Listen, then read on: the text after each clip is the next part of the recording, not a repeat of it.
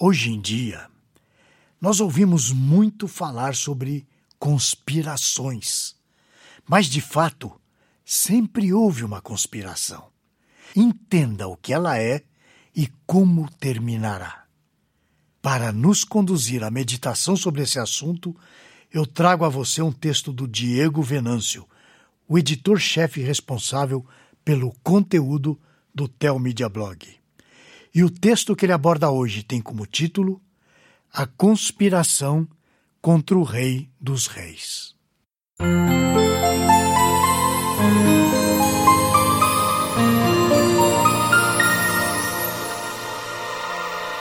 Não é de hoje que nós ouvimos falar de uma conspiração ou de conspirações para dominar o mundo, e isso não vem apenas da ficção científica.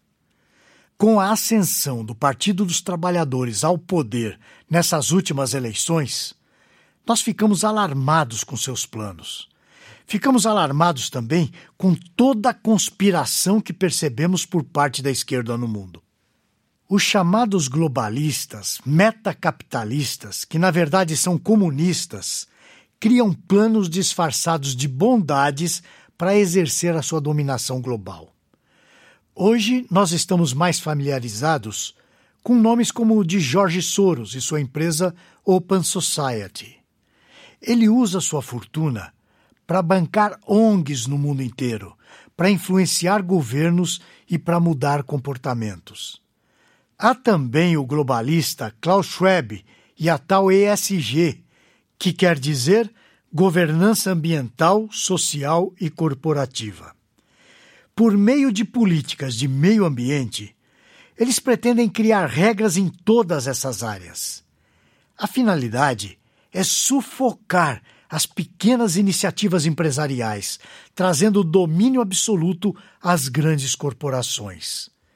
Assim, certamente, visam pôr em curso aquilo que era somente uma conspiração, ou seja, a dominação e escravização das nações. Hoje, aquela organização chamada Foro de São Paulo é conhecida por todos. Ela foi criada para fomentar e dar força à esquerda comunista na América Latina. Se você acha mesmo que isso tudo é coisa da minha cabeça, pesquise todos esses nomes lá no Google e leia matérias e mais matérias sobre o assunto, escritas por gente muito séria. Embora eu goste de política e esteja atônito com tudo que eu tenho visto do atual governo do Brasil e no mundo, sabemos que conspirações acontecem desde o início do mundo. Essa conspiração é constante e atravessa os séculos. A Bíblia, a palavra de Deus, trata desse assunto de maneira surpreendente. O Salmo 2 será o texto que dará base à nossa reflexão aqui. Vamos lê-lo. Por que se enfurecem os gentios e os povos imaginam coisas vãs? Os reis da terra se levantam e os príncipes conspiram contra o Senhor e contra seu ungido, dizendo: Rompamos os seus laços e sacudamos de nós as suas algemas. Isso está registrado no livro de Salmos, no capítulo 2, versículo 1 a 3. O autor desse salmo afirma que existe uma conspiração constante. Entram governantes e saem governantes, e eles estão sempre tentando destronar Deus e o seu ungido. Esses reis da terra e esses príncipes da terra conspiram contra o Senhor, pois não suportam o jugo que o próprio Deus coloca sobre eles. Eles se sentem com algemas nas mãos. O Senhor Deus colocou leis e normas no universo. Ele deu aos homens certa autonomia e o seu poder na terra vem do próprio Deus.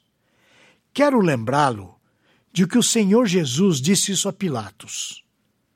Então Pilatos o advertiu: Não me respondes? Não sabes que tem autoridade para te soltar e autoridade para te crucificar? Respondeu Jesus: Nenhuma autoridade teria sobre mim, se de cima não te fosse dada.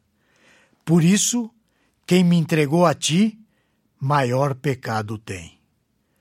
Eu acabei de ler João no capítulo 19, os versículos 10 e 11. O Senhor Deus é quem dá poder aos homens na terra, e ele faz isso como lhe apraz. Portanto, todas as autoridades estão sujeitas ao seu governo, ao governo de Deus. É por isso que existe a tal conspiração contra Deus. Os reis e príncipes sentem essa limitação que Deus lhes impõe. Eles agem dentro de certos limites, pois é Deus que tem todo o poder e não os reis. O texto sagrado diz o seguinte: Ri-se aquele que habita nos céus, o Senhor zomba deles. Na sua ira, a seu tempo, lhes há de falar, e no seu furor os confundirá. Eu, porém, constituí o meu rei sobre o meu santo monte Sião. Proclamarei o decreto do Senhor. Ele me disse: Tu és meu filho, eu hoje te gerei. Pede-me e eu te darei as nações por herança e as extremidades da terra por tua possessão. Com vara de ferro as regerás e as despedaçarás como um vaso de oleiro. Eu acabei de ler o Salmo capítulo 2, os versículos de 4 a 9. O texto nos mostra que o poder absoluto de Deus não corre o menor risco de ser afetado. O Senhor ri daqueles que bolam uma conspiração para dominar a terra. O poder da terra é de Deus. A conspiração dos globalistas de dominação do mundo, como consequência, é uma afronta direta ao poder do Senhor Deus. E eu pergunto: o que Deus faz com isso? Ele ri. O Senhor zomba desses pobres coitados, pois ele pode fazer com que virem pó a qualquer instante.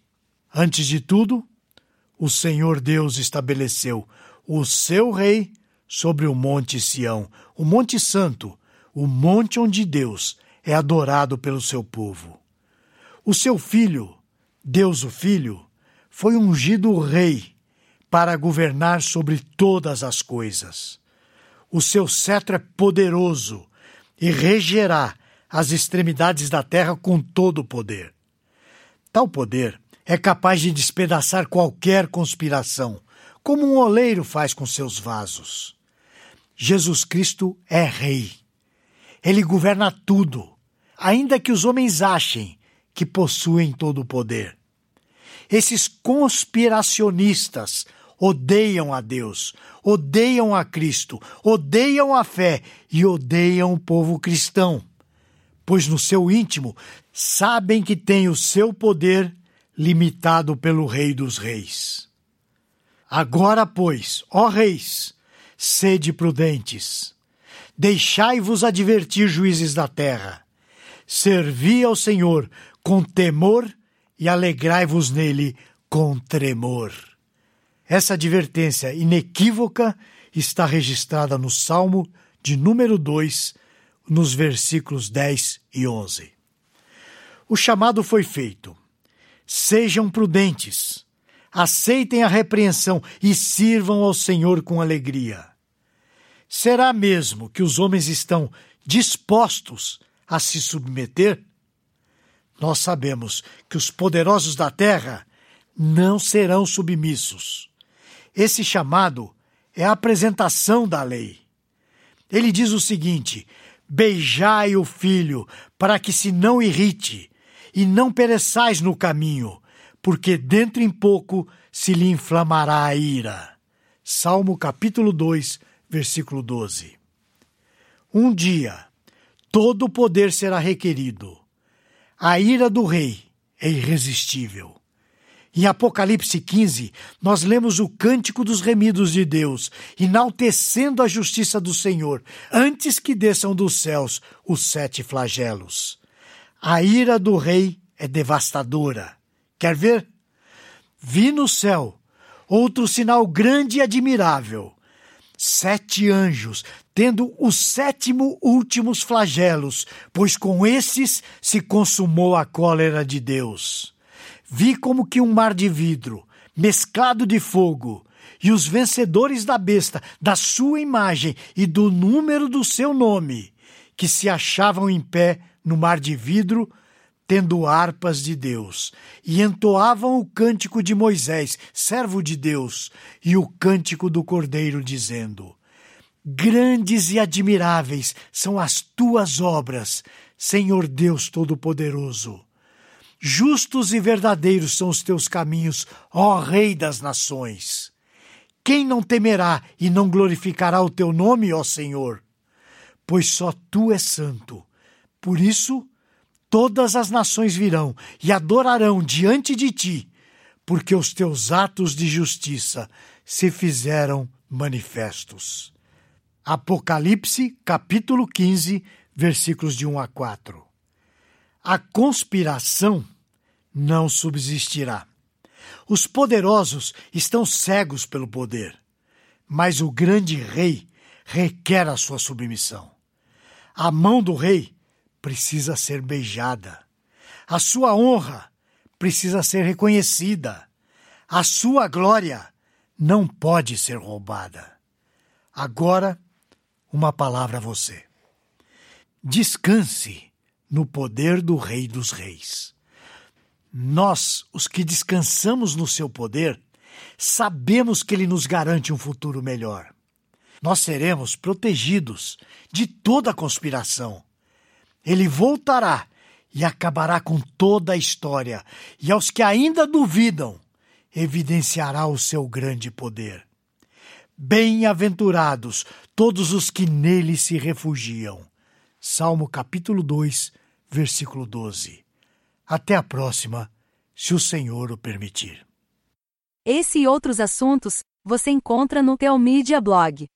Lá você poderá ler ou ouvir artigos sobre igreja, teologia, apologética, evangelismo e outros assuntos relacionados com a sua vida cristã. Anote aí o endereço teomedia.blog.br. Conheça também o Teomídia Cast, presente nos principais aplicativos de podcast para o seu celular. E finalmente, você precisa conhecer a Teomídia, a plataforma de vídeos cristãos por assinatura. E agora com uma novidade: você pode fazer a sua assinatura de graça. É isso mesmo, basta digitar teomedia.com. E lembre-se, Teomídia, conteúdo cristão para o seu crescimento espiritual. Você assiste, quando quiser, onde quiser